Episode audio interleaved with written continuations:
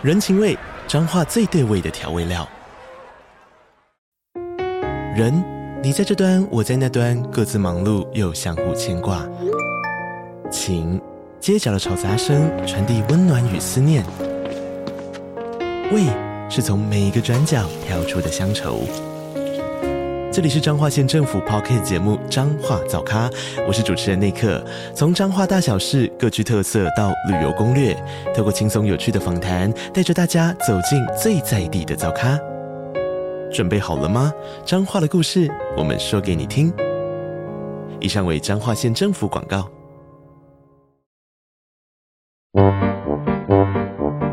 天哪，时间不够，事情老是做不完，怎么办？别担心，就让高校人生商学院每周陪你充充电，找到方法不抱怨。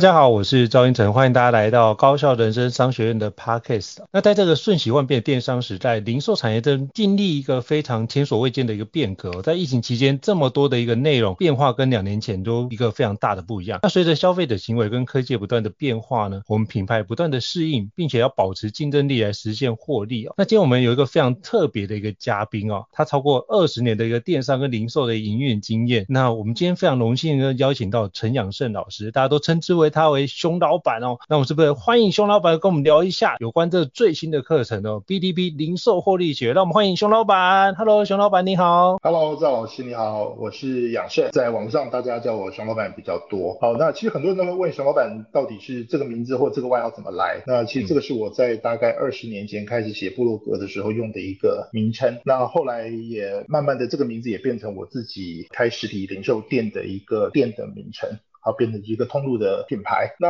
呃，我自己大概从两千年开始接触电商，那一直到现在。那我目前主要有呃三个主要的服务的事业单位。好，一个就是我自己从两千零三年开始经营的一个呃零售店，那想不同国际股份有限公司。那我们自己在做的通路就是熊老板精选好东西。那我们主要就是代理国外的一些呃电脑周边配件、电子阅读器，在台湾做贩售。那第二个事业是在呃我二零一九年。开始成立的手艺电商顾问，那这个其实是我们自己呃自己在过去这十几二十年呃累积了还蛮多的一些电商营运的过程里面，不管是好的或坏的啊，我们也缴了很多的学费，那也创造了很多让我们自己很骄傲的一些成绩。所以，我们希望在透过呃手艺电商顾问这样的一个呃事业单位的服务，可以帮助台湾的中小企业甚至传产做传统零售，它如何去面对现在不管是新零售或者是呃纯电商，包括官网，包括电商平台的一些营运。那第三个事业单位其实也是延伸了我们从呃产品通路到团队，接下来我们希望可以做的是数据，对，包括一些呃智慧人流监测，包括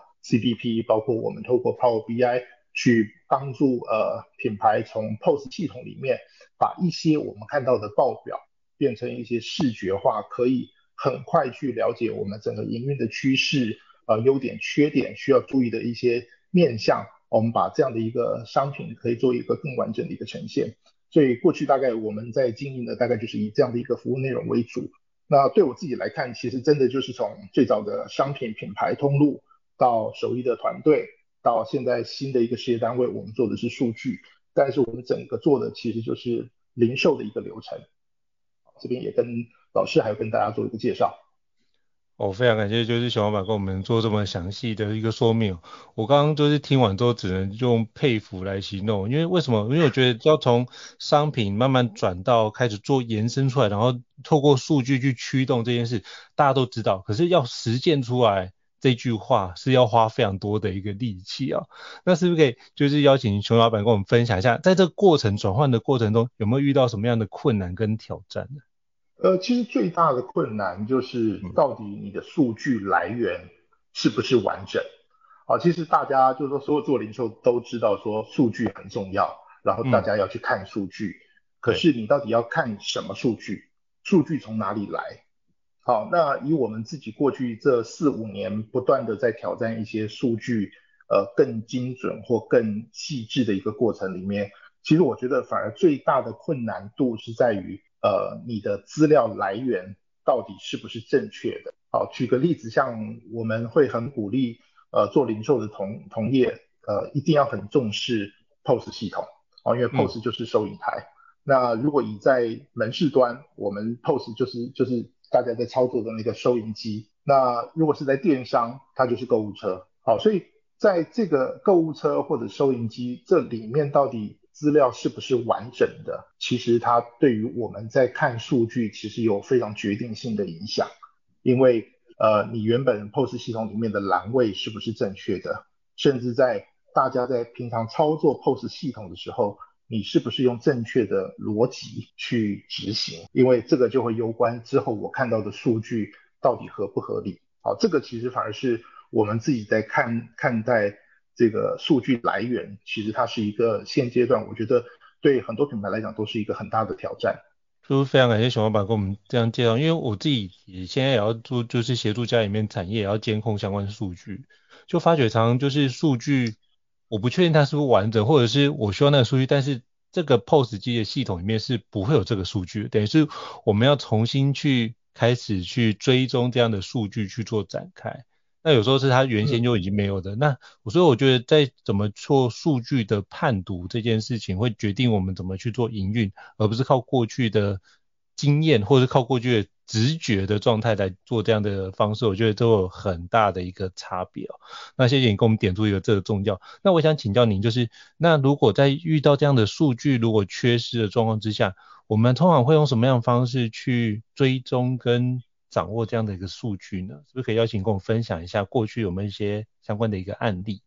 呃，其实以数据来讲，嗯，我们比较会鼓励或者是建议我们辅导的品牌或客户。呃，必须回过头来重新检视大家对于数据来源的取得啊，因为这里面会牵扯到呃，很多品牌都会有一个错误的观念，他觉得不管我用 POS 系统或 ERP 系统，我就可以做好所谓的数据分析。好，但是 POS POS 系统或 ERP 其实它对我们在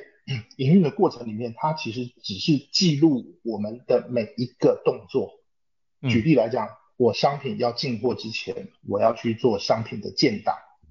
我建完档以后，呃，采购要依据我建档的商品去做采购单。这个采购单发到了供应商，供应商才会去做它的出货。所以这个货进到我的仓库，我要去做验货。好，这些流程都都完成以后，它才是真正存在我的仓库可贩售的商品跟数量。好，那这个流程如果在执行上没有去整理好，或者是举例来讲，像我们过去常常发现有客户他会把习惯商品去做预组。好，什么叫预组？就是有一些单价比较低的，它会有一入组、三入组、五入组、十入组。好，当你把十入组当做是一个商品的呃单项的时候，其实你的库存结构可能就会。在后续的分析上就会遇到困难。好，所以其实我们常常会看到的是，其实并不是 POS 系统它本身没有办法去做这些数据的记录，而是使用者在执行的时候，他并没有把这个流程做对，或者是逻辑做对。好，这个就会变得是我们后续当我需要去分析的时候，因为我们的分析可能如果简单一点，可能是透过 Excel、透过枢纽、透过各种方式去做分析。如果再更进阶一点，可能呃，品牌手边会有一些些这种营运分析的系统，那我就必须把我的所有商品组档的订单档案，甚至我的进销存的记录汇入到这个系统以后，它才能进行后续的分析。好，所以其实很重要的是在于我们的在最初期的系统建设跟日常的执行上，是不是有按照正确的逻辑去把这个议题做好。那其实如果我前端的资讯如果是有有漏失，我后面要去再去做分析的时候，其实呃，当我们只能用所谓最后的销售数据去做分析的时候，那它可能会遇到一些呃我们想象不到的问题。好，我们有一个客户的状况是这样，呃，它有一个热销品，好，过去可能好一到五月卖的都很不错，六月突然掉下来，然后七月、八月，哎，没有回来。那当我们从最后的营运数据看到这个状况以后，你再回头去看，那也许啊，我们只能做一些假设啊，也许在六月的时候，商品遇到了缺货，那或者是哎，我仓库里面货都有啊，那也许是我商品补足了以后，但是我的前台的系统并没有打开，没有把这个库存数量打开，所以它其实根本没有曝光，没有被销售到。好，可是这个是我们只能从呃后面的营运数据去推测前面可能发生的原因。但是如果我们在执行的过程有把每一个步骤都做到，其实我们很快就说，当我今天呃遇到缺货，然后商品补进仓库以后，我第一时间我透过 API，透过各种方式，其实我的前台就已经把库存量打开了。我不太会遇到所谓的，嗯，我明明有货，但是我的开卖场没有开，所以没有销售。哦，这个其实都会是呃看起来是一些小小的动作，可是它对于营业或者是销售来讲是有很大的呃一个功能在里面。了解，所以就是依照熊老板的建议，就是我们一开始在建构我们 POS 系统或在选择 POS 系统的时候，我们就要先以终为始，把我们要 tracking 哪些数据，我们可以先做一部分的理解，然后确认这个系统是有抓到的，我们才去用那个系统，而不是说我们用的这个系统才发现，哎，这个东西没有，然后就要另外刻字化做很多事情，就有点本末倒置。那我觉得这是一个非常非常棒的一个提醒，因为我举个例子，因为我有个朋友，他们就用了某某一家的 POS 系统，然后发觉很多数据都没有，就他后来追加。系统整个做整个改善之后，就是刻字化，花了大概一百五十万左右才去完成这件事。所以他就说，哎，另外一件全部都有，只是他发觉这搬移的成本也很高，所以发觉就额外多加了很多的刻字化功能。就现在跟我说，呃，他三年前做的这件事，现在又要重新再调，然后又是一笔就是七位数的一个花费。所以我发觉，如果一开始想清楚自己要做什么事情，其实就会蛮重要的。那我想要。跟就是熊老板请教，因为其实这次有一个非常非常棒的一个课程，这也是我觉得这次我就非常喜欢，就是我们这次有一个叫 BTB 零售获利学。因为我发觉我在看这门课的时候，我就非常期待，就在于哦，原来如果我们可以把这些哪些点都能够流程都能展开，能够知道说哪些点是我们的获利关键，其实我们就可以把它用在我们的 POS 系统里面，如何把它做个很好的一个整合。那是不是可以邀请跟我们分享一下，就是你当初参与这门课有什么样的一个心得或什么样的感想？可以邀请熊老板跟我们聊聊看好吗？好，呃，其实，在市场上很多，我我们看到很多很多线，不管是线上或实体课程，嗯、尤其是这几年，呃，数位行销、SEO、广告投放，其实是非常热门的一些课程。好，就是不管是呃学生或者是职场上有几年工作经验的一些同业的这些朋友们，其实大家对于这些课程的需求其实都非常的高。呃，之前跟呃烧麦的校长 Ryan 这边，其实在在讨论这一门课的时候，其实呃我我们也我坦白讲我自己也很挣扎，因为我觉得零售营运这件事情，其实你要把它变成一堂课，其实它很难去呈现。啊，因为对我来看，营运这件事情其实它并不是，它并不是一个专业技能。好，它不是说，OK，我我们去学 SEO 的逻辑，我们去学美编，嗯、我们去学呃 Adobe 的一些工具的运用，我们去学怎么去理解 GA4。哦，它不是一个这种专门的技能的课程。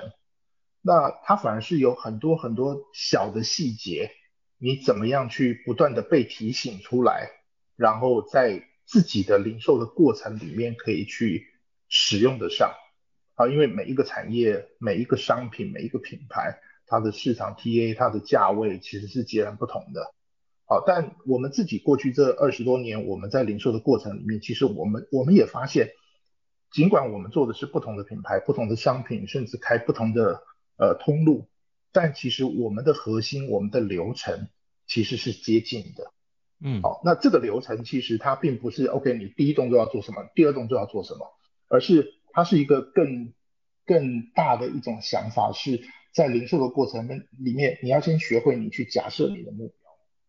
然后依据这个目标去找到你应该做的事情。好，这也许我们去讲目标到策略。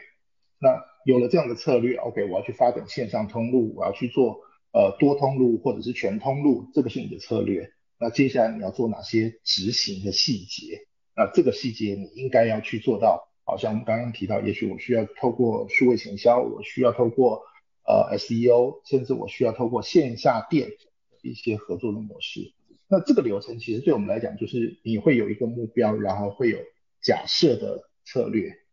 那依据这个假设完的东西，我就开始去呃拟定一些可以执行的方式，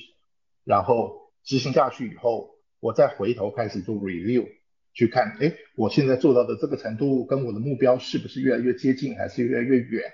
那我就必须再回头重新去检视这中间可能我的假设错了，那我就需要重新再去帮我们的假设再去做一些修正，再去找执行的方式，然后再开始执行，然后再开始优化。所以其实我们这一堂课里面，呃，跟校长跟整个团队我们在分享的就是。零售的流程，它就是从一堆的小细节里面不断的呃前进、回头、前进，然后这样的一直一直轮回。那我觉得这个过程其实它里面会有一些细节，好像刚刚跟老师还跟大家分享的，就是 even 只是 POS 系统，其实你把这些细节整理完了以后，其实你对于后面的数据，你可以取得的数据就会更精准了。那你可以不用是。呃，我我不断的在巡回巡回，但是其实我永远看到的数据都是不正确的。那你那个巡回其实是没有意义的。嗯，好，所以我们当时跟跟双麦跟校长我们在谈的一个方向是，我们想要把这样的一个呃零售营运的，不管是观念，或者是你如何去呃整理数据，如何去运用数据，这样的一个想法跟决策的过程，可以变成是一个。完整的一个课程可以分享给大家。我觉得真的是非常非常棒哦，因为我觉得现在人最缺乏的不是工具，最缺乏是运用工具背后的那一个底层逻辑跟底层思维。因为为什么这样说？因为我发觉其实工具你网络上随便 Google 都有一堆的工具可以做使用，可是为什么很多人拥有这么多工具，可是生意还是会做很差呢？所以本质上不是工具的议题。本质上是工具背后那个逻辑，所以我觉得这堂课我非常非常期待，就是 BTB 零售获利学。为什么？我觉得这件事情是我们要了解到底为什么像熊老板这样的一个的做这么多事业都做得风生水起，为什么你做的事业都是背后都会可以赚钱？那个背后的赚钱逻辑才是我觉得这一堂课我觉得非常非常宝贵的一件，就是你怎么看待这件事的。思维跟流程，以及在哪个地方？哦，原来这个地方是需要去做监控。原来这个地方如果没有做好，所以魔鬼都藏在细节里面。所以包含我已经看过几堂，就是已经就我们线上已经可以，就是让大家可以试阅的课，我就发觉，对，那我我就把那个我看的大概十遍，然后我就不是有那个有些 Excel 表嘛，我就直接把它停格，然后就看看。我们家有没有哪些分析数据，有没有哪个地方没有做好，然后我就一一的掌握，然后我还跟长辈说，你们看一下，然后我们来讨论。所以上个礼拜讨论完，发觉哦，有些东西没有 tracking，我们应该把它分开。那他就觉得哦，我们可以分开。我说，那你从数据我们来看，怎么把这件事情做？分开跟梳理，所以我们正在就是依照就是熊老板的建议，我们慢慢的开始做梳理的环节。所以我觉得很多时候是不知道，你不知道就不会有新的做法，可是你知道之后，你就会产生一些不一样的一个过程哦。就是我想要跟熊老板回馈，就是我自己在使用上，我觉得很感谢有这门课的存在。对，呃，其实刚才赵老师提到一个，我觉得很重要，就是呃，老师有提到，其实现在的工具真的非常的多元，嗯。其实他们的功能，呃，坦白讲，我我们自己看到很多市面上的这些工具，其实真的都是八十分、九十分，对于一般人来运用，绝对绰绰有余。那我我举个例子好了，其实我们常常呃被我们的客户或者是在社团里面很多朋友常常会问说，哎，那我我想做电商，到底哪一个开店系统比较好？好，其实这个问题就跟刚刚老师提到，就说对我们来看，开店系统它本身就是一个工具。嗯，所以这些工具其实它都是八十八十五分，那你怎么去用？那我们用一个例子来来分享，就是呃游泳，就是如果你会游泳的人，好，你在不同的游泳池，其实你都能游，甚至可能你在这种奥运场馆、奥运等级的场馆，你就可以游到最好的成绩。但是，一般的这种社区的泳池，其实你一样可以游得很好。但是你不会游泳的人，你不管在哪里，你在社区游泳池，你去奥运场馆，其实你你你就是游不到。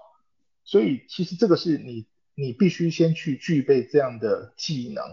去使用这样的工具，它才会有帮助，而不是我一直在挑到底我去我要去哪一个最厉害的游泳池。尽管如果我不会游泳，我去到那边我也只能玩水，我也没办法游泳。嗯我想这个其实就也跟老师这边呼应一下，刚才老师提到工具其实应该怎么去运用这样的一个技能，其实才是重要的。是非常感谢，就是熊老板补充。所以我来说，这门课对我而言，除了就是学很多新的概念之外，对我而言是了解就是三位老师在背后如何思考这么多年的经验，然后那个宝贵的思考逻辑，我觉得那件事情对我来说是特别宝贵的，因为我觉得只要学通这件事情。所以我告诉自己，当这全部上线之后，就是我每个月都要重新看完一次，去检视我们哪个地方没有做好。那样这样的话，我就知道我可以快速把盲点地方迭代。透过实做，你才知道哪个地方做得好，做得不好。所以我觉得这一堂课我会这样子做使用。那我也想请教，就是熊老板，那你第一次参与这样的一个课程制作，不知道你有什么遇到什么样的一个挑战，或者是你自己在做完这个课程之后，你有什么样的一个心得或感想，想跟我们分享的吗？嗯。呃，其实我我自己是从来不做线上课程，嗯，因为呃之前其实有过一些呃单位有跟我们来邀约，就是安排可以录制一些线上课程，但我自己呃我过去参与比较多都是企业内训比较多，那其实我很喜欢实体的这种不管是课程或做内训，因为呃在过程里面我看得到呃听者的脸。我知道他们是有问题的，或者是他们是听得懂的。我觉得那个那个眼神或者表情的互动对我来讲是很重要的。所以一开始在接触呃这一堂课的时候，其实我我我坦白讲，我有点犹豫，就说这个东西到底该怎么去做分享，怎么去呃观察到呃听的人他的表情或他有没有理解这件事。那我觉得有一个很重要是刚刚赵老师提到的，其实因为这个课程它可以不断的去重复的看，啊，因为包括我也看了 CJ 老师跟道玉老师他们的试片会，那我看了他们的试片，其实我自己在看的过程里面，我也在想，哎，这个我我回去再看一次，因为他们讲的有些点我好像似懂非懂，就是哎，我们好像做过，但是好像做的逻辑跟老师刚刚提的有点不一样，我们可以回去再来讨论一下。好，所以其实呃，在这个过程里面，其实我觉得我感受到的是整个呃，在在营运团队的一个付出，因为呃，其实像我自己的课程，在这个录制里面大概是将近三个小时，那但是整个团队在跟我做访谈，去从从大纲、从内容到对话，其实我们大概抓了呃，如果没有算错，应该超过三十个小时。就是不断的用这三十个小时里面，从我自己的经验、我的案例跟呃他们对于呃学员的了解，对于这个市场的课程的对象的了解，他们提了非常非常多的问题。那我觉得透过这种方式以后，其实我感受到的是，我好像不太需要担心，呃，荧幕前或者是在手机前这这些学生们、这些参与课程的这些听者。他们能不能理解，或者是他们的表情是什么？因为我觉得在这个过程里面，他们一定会受到很多的刺激。好，他们我觉得一定会有一种感觉是啊，对，我就是遇到这个问题，可是我当时哦，原来我做错了，或者是我哪一步可能少了一些什么东西。那我觉得这个过程是我在整个录制完了以后，那我自己最大的一个体会，就是原来线上课程它可以做到，嗯。透过前面的一些准备工作，去把听者可能的问题、可能不懂的地方，其实都都掌握到一个很完整的一个程度。所以，当我们在做这个课程的过程里面，反而是很清楚知道我们在讲什么，在做什么，因为我们知道这些是听者可能很想知道的一些议题。我觉得这个是我最最大的一个呃感动，在在这个部分。我觉得这很棒，因为我这我觉得这一次真的是强强联手啊，包含就是烧麦的校长 Ryan，还有就是透镜的涵涵，那包含就是三位老师也一起联手，就是能够把这样的一个课程做成线上课程的一个新高度，我真的觉得非常的佩服哦。那接下来我也想要请教，就是就是熊老板，那有关就是 BDB 零售获利学的一些相关的一个内容哦。那首先我想请教您，就是那在这个就是多变的一个零售环境之下，那是不是可以邀请跟我们分享一下，我们怎么样做才能够建立一个稳健的一个获利步骤呢？那是不是可以跟我们分享一下您的宝贵经验？其实对于稳定的获利步骤，其实我们应该可以先检视我们到底有没有赚钱。嗯、啊，其实我们在辅导的很多客户里面，其实最大的问题是，呃，品牌自己不知道自己有没有赚钱，或者他不知道自己赚了多少钱。好、啊，这是一个很有趣的议题，因为呃，很多做零售做久的人，或者是在可能有三年、五年、十年，他曾经经历过呃初期的成长高峰期的品牌，特别会遇到。因为你后来赚的钱都在库存里了。好，我们最常看到的是我们的仓库不断的增加，我们的营收不断的增加，但是我口袋的钱好像没有变多。嗯，好，这个其实是最有趣的。所以其实在这门课里面，一开始我们也特别设定了是，呃，品牌如何理解你到底有没有获利。好，这个获利其实它会有一点点，呃，像是我们在做财报的一个做法。好，其实我们这样讲好了。当一个品牌没有获利，那代表它的营业额可能不够，或者是营业额够，但是商品的利润不够，好，或者是营业额够，利润够，可是你公司的营业费用太高，这三个都有可能影响你的品牌是获利或者是亏损。嗯哼，好，所以我们会去做一些拆解，让让呃品牌先去理解到你所有的销售。或呃销售的营收，这就是你的总营业额。好，那你成呃商品本身的进货成本，好，你把这两个相减以后，其实就是你的营业获利嘛。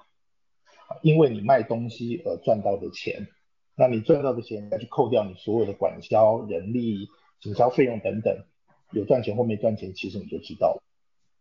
那有赚钱没赚钱，你知道以后，其实你就可以回过头来。诶，是我的商品的毛利不够吗？还是我的营业不够？还是我的办公室的管销太高了？当你可以控制好这三个变因的时候，其实你大概就可以知道你有没有机会获利。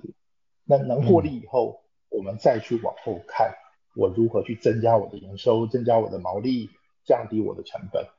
好，其实这个是一个比较核心的观念啦，因为呃，我我们自己一直很想分享的是。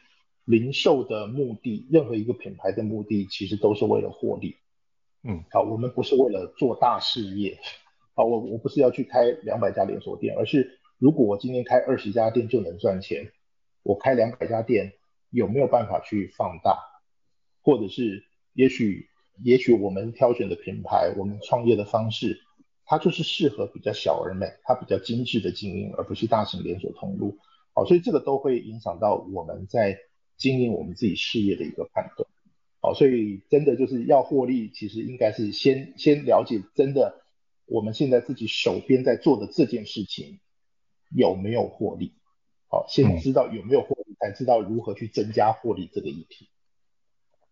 我觉得这很重要，因为包含我读了很多稻盛和夫先生的书，就日本经营之圣，他就讲说，其实公司最核心的存在的价值就是两个字，就是刚刚熊老板讲的获利。你必须获利才有办法让公司永续，不然的话谈再多都是燃烧自我殆尽，那可能大家哇拍拍手，但是一下子之后就转身就把你忘了。这件事情我们在看的太多了，对，对，所以我觉得就是获利这件事情是很重要，所以大家一定要去评估，透过比如说财务报表的三张表，去帮我们厘清一下自己的公司的营运状况，看是不是库存过高，还是你的利润不足，那去从中间再去做后续的一个调整哦。是。那我也想请教，就是熊老板，那为什么就是就是这堂课就是 BTP 就是零售获利学？那为什么我们要学习一个零售获利的全流程？对于我们赚钱至关重要。是说，他是不是可以邀请跟我们介绍一下这个中间有没有哪些环节是我们特别要留意的呢？呃，好，其实应该讲，就是说在，因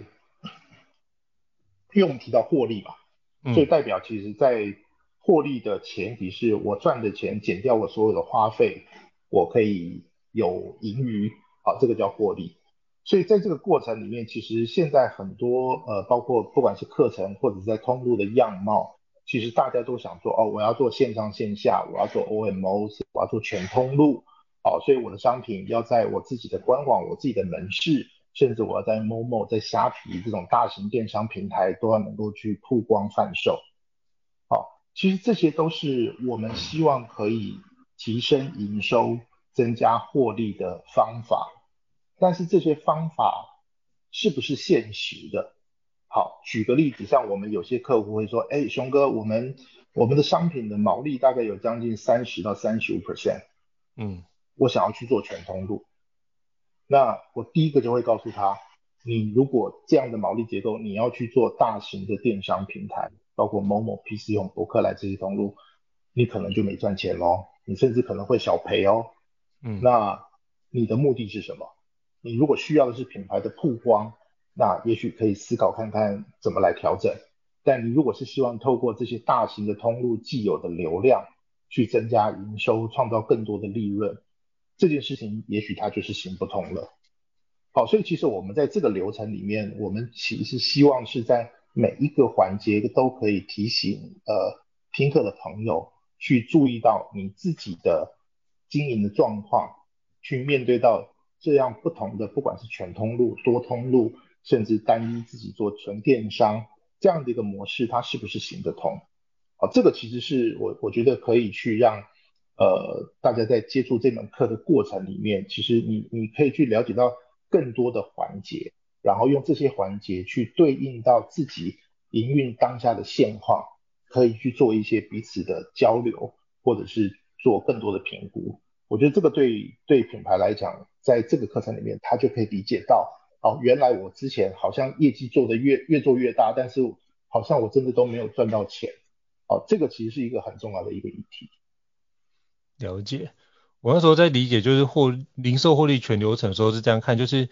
呃我们要赚钱就可以把这流程做完，可是我们拿这个流程来跟我们自己流程做比较的时候，发觉啊我很多流程就很像什么水管破洞一直在漏水，我不知道，所以我就要把那什么透过这个零售获利的全流程帮助我去扫盲。就是把我可能漏水的环节把它补上，嗯、把那个环节给修补好，那、嗯、我就可以知道说，哦，我这个地方不会漏那么多钱，然后就可以怎么样，这样累积起来，我的获利就可以，那一桶水就会逐渐的水位往上，那就是累积我那个获利的水位这件事。我是用这个角度来理解零售获利的全流程，所以我来说，如果能够了解就是三位老师们的一个背后思考逻辑，哇，那这堂课真的是买到赚到，就是让我们可以去避免损失这么多，可能是上百万、上千万的一个不必要的一个开支跟花费哦，所以我才觉得想要邀请熊老板跟我们分享一下这段这样。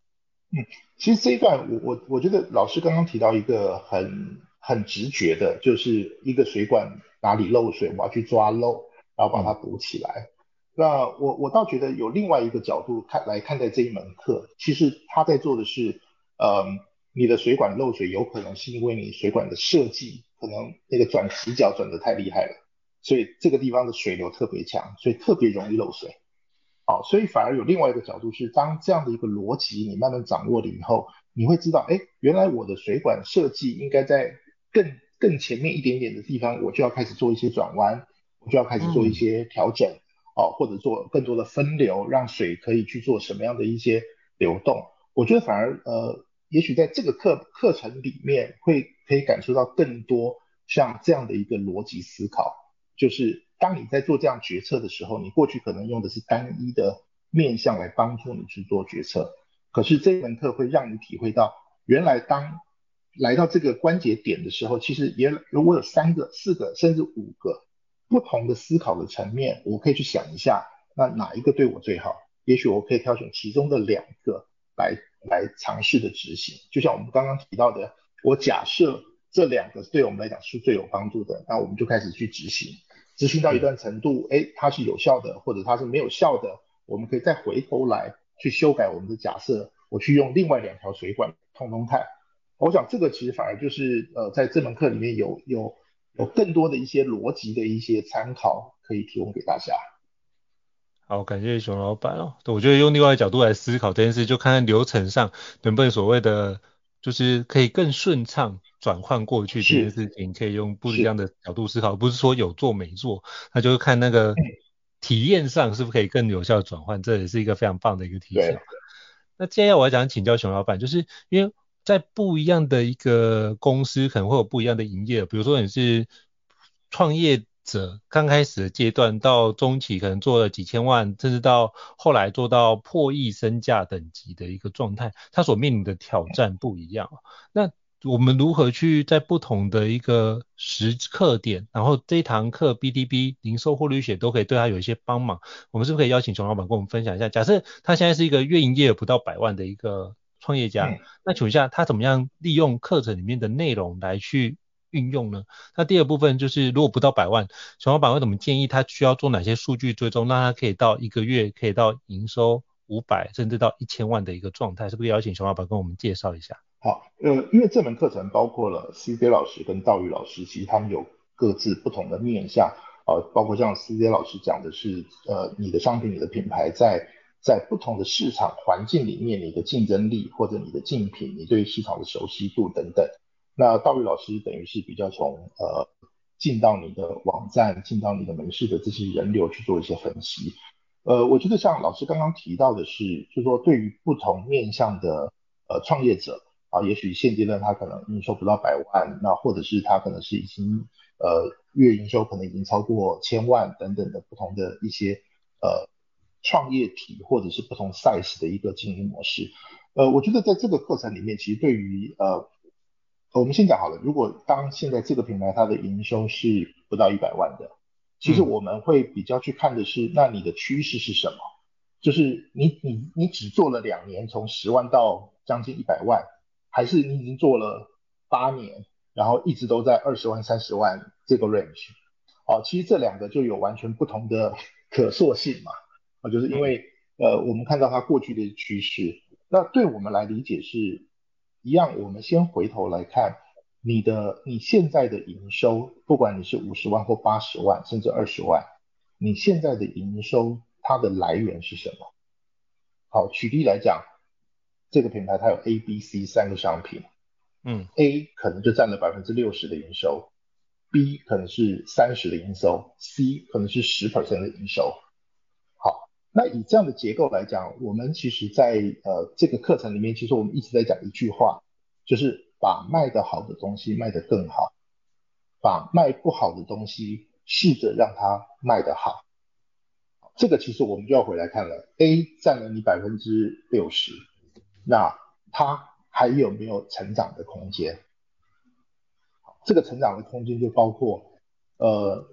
这个品牌你原本平常的备货量是不是就只能满足一个月百分之六十的营收，或者是它有更多的机会，或者是这个品项在你自己的官网卖得特别好，在其他的通路表现是不是一样好，或者是不是更好？就说我们要去理解的是这个东西卖得好的原因到底有哪些？那掌握了这些好的原因以后，我们就要思考，哎，那我有没有办法让它卖得更好？我就要开始提出假设，也许我需要去增加我的备货，或者是我让这个品项开始有一些变化，有大包小包，哦，或者是它可能有不同的口味，它有不同的颜色，它有不同的样貌，这些东西是不是应该？也是有机会去放大它的营收，好，所以其实我们在拆解的就是如何把你卖得好的东西找到它卖得好的原因，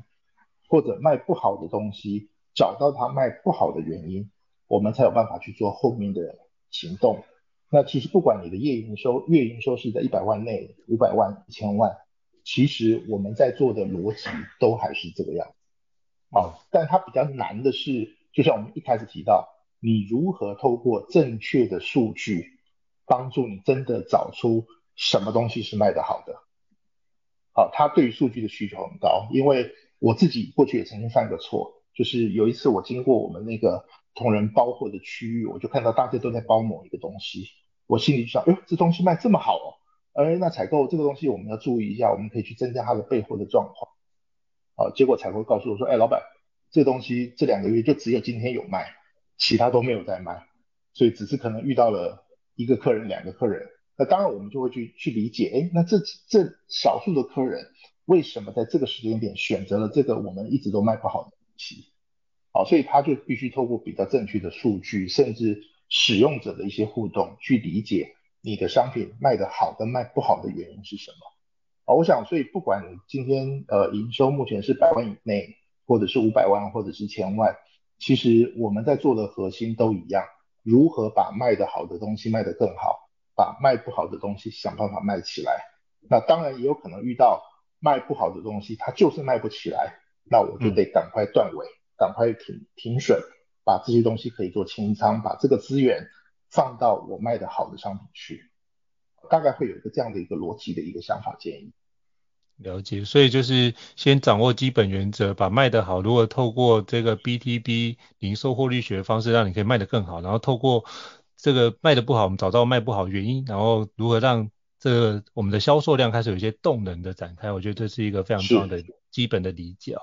那我也想请教熊老板，就是像您现在已经就是破亿等级的一个零售品牌啊，是不是可以邀请熊老板跟我们分享一下？那目前您自己有遇到什么样子的挑战呢？是不是可以跟我们分享一下你透过实践课程里面的一些方法，成功成功获利的一些经验故事，是不是邀请跟我们介绍一下？嗯，好。其实我们最核心的一块是我们呃，我自己我们自己的事业单位从二零一九年大概当时的营收大概是五千万年营收，那一直到今年，我们原本今年的目标是一点八二亿，但我们到六月以后，我们也开始看到了一些呃突破，所以我们今年后来提升了我们今年的目标到两亿。那其实在这个过程里面，呃，我我想分享的是零售其实最核心的是回到商品。好，你的商品好，这件事情它是重要的。嗯，就是说你的商品本身的竞争力，我们讲的竞争力包括你的品牌、你的品质、你的消费者认同的环节、消费者使用的体验，呃，这些都是属于我们叫商品力很重要的一环。好，所以对于零售呃的同业来讲，其实我非常建议的是大家一定要去掌握到你的商品，因为。呃，好的东西，你透过更好的行销宣传，它可以把量体提升。可是，如果一个呃不好的商品，不够好的商品，你透过大规模的行销操作，你很有可能把你的缺点也都呈现出来了。我想这个是第一个，就是我们还是回到商品为本质的一个零售体。那后面其实就会是我们很多的执行的过程。其实刚刚大概也也跟老师还有跟大家分享到。其实我们怎么去掌握库存？好，其实你要获利很重要的一点是你的库存跟你的销售这两个数字，它它不能够两个一起等比成长。就是如果我的业绩从五千万到两亿，那我的库存，呃，我的业绩从五千万到两亿，我的库存如果从三千万到一亿两千万或一亿五千万，那你这个事业单位肯定不会赚钱，你一定赔钱。好，所以。我们就会透过很多很多的数据去理解，到底，嗯，我们的商品库存的安全库存在哪里？它的最低水位要维持到多少？它不要超过多少，会造成你可能会变成从热销品变成长销品，然后从长销品变成滞销品，哦，它就会对于你整个营运上会产生一个踩后腿的一个一个现象。会让你的营收看起来好像增加了，可是你的获利能力反而降低了。好，这个是我想是在整个呃营运过程里面，我们自己其实非常非常去注意的几个点，也分享给大家。好，非常谢谢熊老板的一个精辟的一个说明哦。那就是如果各位听众觉得高效人商学院不错的话，也欢迎在 Apple Podcast 平台上面给我们五星按赞哦。那像这一次的那个 BTB 零售获利学，我也把这个相关的课程放在我们的这一集的资讯栏位当中，提供给各位做个参考。所以包含这次我们有一些折扣码会提供给大家，我们就五百元的折扣码，所以到时候你就输入就是我们相关折扣，我们放在我们的。资讯栏位当中就提供给各位听众做个参考。那如果还想要听的相关的一个主题，欢迎就 email 讯息让我们知道，我们陆续邀请像熊老板这样的一个专家来跟各位听众做分享啊。再次感谢熊老板，谢谢。那我们下次见，拜拜。谢谢，谢谢，拜拜。高校人生商学院，掌握人生选择权。